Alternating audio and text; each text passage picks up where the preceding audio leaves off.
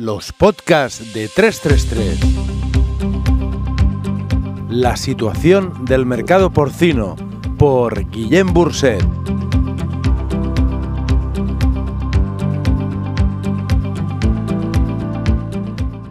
Fin de fiesta. Se anuncian descensos en cascada. Por primera vez en 20 años, la cotización española ha bajado en el mes de junio. Nos encontramos en una situación extremadamente excepcional que deberá corregirse a no tardar.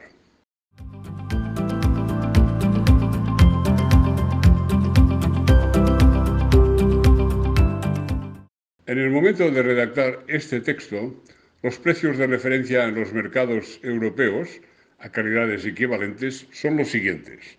España 1,54 euros por kilo vivo muelle granja. Alemania 1,15. Francia 1,36. Dinamarca 1,34. Países Bajos 1,22.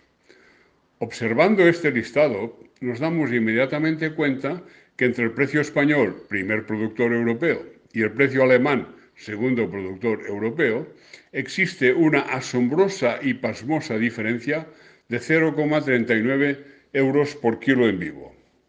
En los meses de enero, febrero y marzo, China compró en España el equivalente en carne de más de 400.000 cerdos a la semana, a unos precios lujosos y envidiables.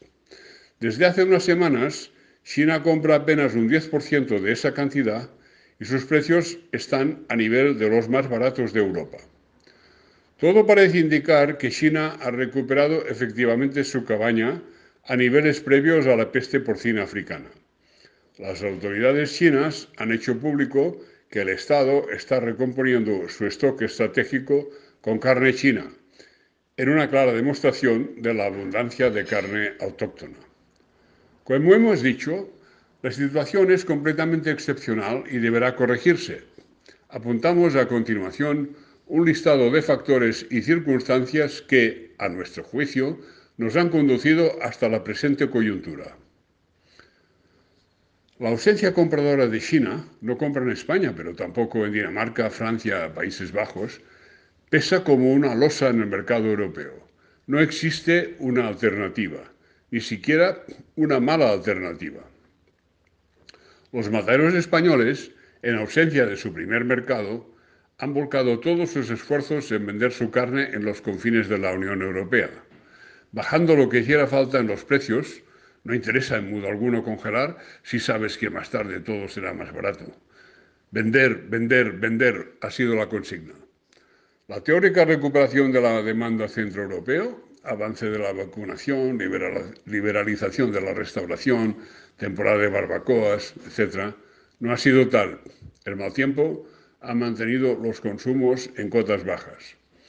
En los tres últimos mercados, el precio del cerdo en España ha subido 0,015 euros, 0,03 euros, menos 0,10 euros, igual a 8 milésimas de euro de subida. En las tres últimas semanas, el mercado de la carne ha bajado de forma espectacular, de 10 céntimos en 10 céntimos cada semana. Y nos parece que no hemos llegado al fondo. La meteorología y el metabolismo del cerdo se conjugan siempre para que en mayo o junio exista una oferta de ganado para sacrificio muy limitada con respecto a otros momentos del año. Cubriciones fallidas del verano anterior, calores repentinos. Este factor ha propiciado subidas consecutivas en el mes de mayo que ha sido totalmente imposible repercutir en la carne. En España, la demanda de cerdos para sacrificio está dopada desde la aparición y consolidación del macromatadero de Binefar. Este plus de demanda ha actuado como un verdadero factor desestabilizador. La realidad pura y dura es que los materos españoles afrontan la semana 25, que empieza hoy, sabiendo que por muy eficientes y eficaces que sean, van a perder unos 25 euros por cerdo trabajado. Esta perspectiva y esta realidad deben necesariamente enfriar al máximo sus ansias de matar. Como apuntábamos en nuestro anterior comentario, En ausencia de China no existe ningún factor diferencial que justifique que España pague los cerdos 39 céntimos más caros que Alemania. Esta anomalía debe corregirse y se corregirá. En ausencia de China y su reaparición se nos anteja muy muy lejana, el cerdo español no puede hacer otra cosa que bajar.